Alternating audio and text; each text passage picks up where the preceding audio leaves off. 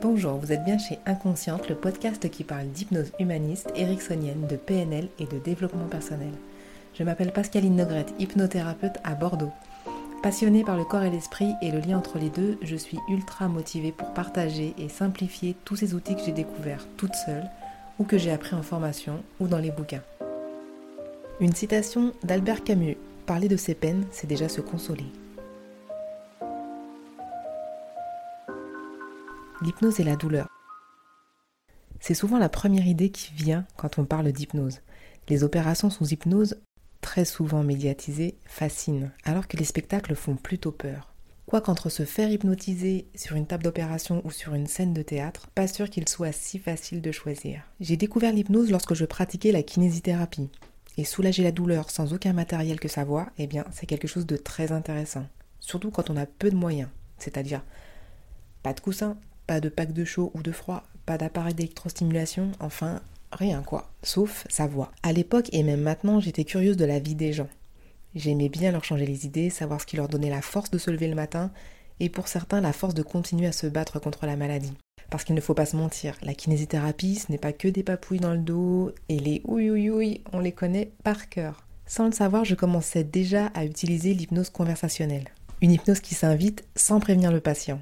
C'est peut-être ce détail qui inquiète tout le monde. On pourrait subir l'hypnose à notre insu, mais quelle horreur C'est de la manipulation Oui, je le dis et je le répète encore, je suis désolée pour ceux qui suivent les épisodes, mais la vie de tout le monde est remplie de manipulation. Tout le monde se calque sur son interlocuteur pour obtenir de lui ce qu'il souhaite. Par exemple, on n'insulte pas une personne pour lui demander ensuite un service. On ne parle pas fort dans une église par respect pour le lieu et pour les autres. La maman berce et cajole son enfant pour l'endormir.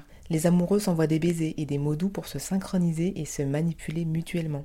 Toutes les formes de politesse, à l'écrit, à l'oral, les bonnes manières, la marche militaire, l'intimidation, le langage non verbal, comme les yeux de votre mère en colère par exemple, tout est manipulation. Donc l'hypnose conversationnelle, c'est juste parler avec les bons mots pour amener une personne en état modifié de conscience et lui suggérer un état de mieux-être, ou toute autre chose, ça fera l'affaire, comme la joie, l'espoir, la légèreté. Alors, les photos dans les chambres sont les bienvenues, car on ne met pas de photos et de souvenirs affreux en général, tout simplement parce qu'on n'en a pas, et heureusement. Sans photos, on peut faire la même chose avec un bon souvenir, on l'observe, on le détaille, on écoute les sons, les rires, les voix, les éclaboussures de l'eau, le vent, les arbres, et on ressent le contact, le chaud, le froid, la pluie, la joie et l'amour. Pourtant, ce ne sont rien que des mots, mais pourtant, ils nous transportent ailleurs. Et si on a le bonheur de pouvoir les amplifier, en brillance, en puissance des couleurs, en netteté de l'image et du son, que ce soit plus harmonieux, que ça vibre plus fort avec les sensations et les émotions, alors là on est bien, en état modifié de conscience, à flotter dans ce souvenir qui nous berce,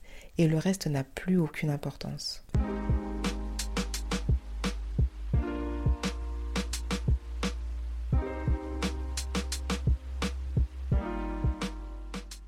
Le fait de ne pas dire que l'on va pratiquer l'hypnose permet d'éviter la peur du patient et les questions qui se multiplient, afin de refuser ce soin le plus poliment possible. J'ai souvenir d'un patient âgé qui avait arraché sa sonde gastrique, une sonde pour se nourrir, pendant la nuit. Je savais qu'il fallait à nouveau en reposer une rapidement. En attendant les soignantes, je commence à focaliser monsieur sur sa vie professionnelle qu'il avait adorée, les collègues, l'entrepôt, les relations clients, les couleurs, l'ambiance, les regards, les poignées de main, l'odeur du papier, le grincement de son vélo, la sensation de liberté et d'autonomie et de confiance. Inutile de parler d'hypnose, on est juste bien là. L'important n'est pas que le patient croit ou sache qu'il est en état d'hypnose, mais qu'il soit soulagé.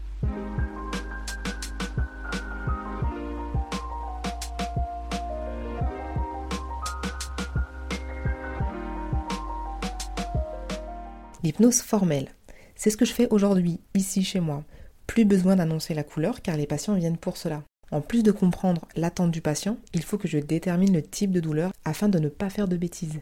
Je vous explique. Je vous donne une petite définition de la douleur. La douleur est une expérience sensorielle et émotionnelle désagréable associée à une lésion tissulaire, réelle ou potentielle, ou décrite en termes d'un tel dommage. L'International Association for the Study of Pain en 1979. En gros, la douleur peut être le résultat d'une lésion tissulaire visible ou non. On peut retrouver la lésion, l'objectiver avec une radio, un IRM, une échographie ou pas. Cette définition inclut les douleurs dysfonctionnelles, la psychosomatique, le fourre-tout des maladies qu'on ne trouve pas après un check-up complet. Et souvent, il y a quelques années, on disait tout simplement que c'était dans la tête. Bien sûr que c'est dans la tête, mais pas que. Le cerveau est bien dans la tête et il envoie des ramifications dans tout le corps, de haut en bas, vers les profondeurs des viscères et vers la périphérie ultime, muscles, tendons et peau. C'est déjà beaucoup et on peut y ajouter le ventre, notre deuxième cerveau, qui travaille de concert avec celui de la tête et avec tout le reste du corps comme ce dernier. Cette définition dit aussi que la douleur est une expérience sensorielle et émotionnelle. Chacun la vit différemment avec son histoire de vie. Le corps a une mémoire. J'ai entendu par-ci par-là les termes chochotte, capricieux, fort, serrer les dents, tenir bon, ça ne fait pas mal, attention je pique, je tire. Allons, soyez gentils.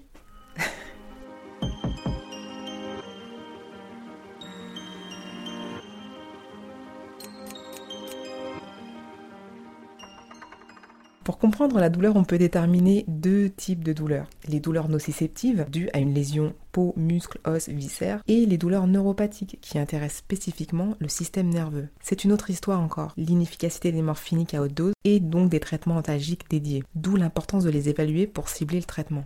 La notion de douleur chronique ou aiguë est aussi importante. Pour simplifier, la douleur aiguë dure moins de 3 mois. Elle passe généralement rapidement lorsque la lésion est réparée. Après une immobilisation après fracture, une suture d'une plaie, une exérèse d'une tumeur, cette douleur est un signal d'alerte du corps-cerveau pour signaler un problème, que quelqu'un aille voir ce qui ne va pas en dedans. C'est ce signal qui vous pousse à aller chez le médecin, le dentiste, et souvent dans la salle d'attente ça va déjà beaucoup mieux. Le corps-cerveau a fait son job, vous poussez jusque-là pour que quelqu'un de compétent vous sauve la vie. Si, si, il pense que ça vous sauve la vie.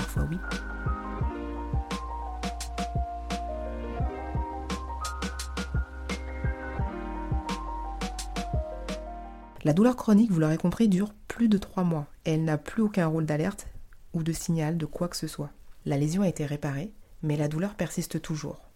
On parle alors de séquelles pour expliquer que la douleur soit toujours là. Pourtant, c'est réparé. Parfois, la pathologie est évolutive, dégénérative, comme on dit. Voilà un terme qui ne donne plus aucun espoir à personne. Dégénérative. Tout juste bon à faire de la kiné à vie, se passer de la crème magique et attendre. En hypnose, on travaille sur ces trois douleurs. L'aigu, on fait très attention à ne pas supprimer une douleur aiguë qui alerte sur l'évolution de quelque chose ou la souffrance d'un tissu. Sinon, on risque de passer à côté de quelque chose de sérieux. Quand on sait quel est le problème, on peut y aller. Par exemple, le SAMU formé à intervenir directement sur le lieu d'un accident, domicile ou route. Ça peut être sympa d'être hypnotisé pendant la désincarcération et le transport. En cas d'accident domestique mineur, un doigt de porte, une coupure, une petite brûlure, c'est bien aussi de soulager. En gros, on dit au corps qui crie Oui, oui, oui, c'est bon, j'ai compris, je prends soin du bobo. C'est passé. Par contre, si on ne sait pas ce qu'il y a derrière un mal de tête nouveau, un mal de ventre, une dyspareunie, on repasse par le médecin pour écarter un problème urgentissime, à gérer alors médicalement ou chirurgicalement. La douleur chronique, on peut y aller les yeux fermés, et ça tombe bien, on fait de l'hypnose. On peut même aller chercher la symbolique psychosomatique pour comprendre ce que le corps-esprit a à nous dire encore, et qui n'a pas trouvé remède dans les médicaments ou la chirurgie, c'est-à-dire la solitude, la séparation, le déracinement, un traumatisme, une colère. La douleur dysfonctionnelle, celle qui est dans la tête soi-disant, même principe que pour la chronique. Recherche du sens psychosomatique et parfois du bénéfice secondaire. Le pourquoi c'est bien d'être toujours douloureux. Si, si, il y a toujours un avantage, même tout petit. Dans le prochain épisode, je vous parlerai des bénéfices secondaires que vous pouvez retrouver sur l'épisode Écologie, bénéfices secondaires, DO numéro 4. Et différentes techniques que j'ai utilisées sur moi et sur les autres pour calmer des douleurs en formation, en auto-hypnose et en séance formelle. Je vous rappelle la citation d'Albert Camus, parler de ses peines, c'est déjà se consoler. Retrouvez-moi pour l'épisode suivant. En attendant, vous pouvez aller du côté de YouTube sur la chaîne Pascaline Hypnose Bordeaux, sur Facebook Pascaline Hypnose tout attaché, et sur le site ou le blog, je vous mets le smart link dans la description. Si vous aimez, partagez, commentez et likez. À bientôt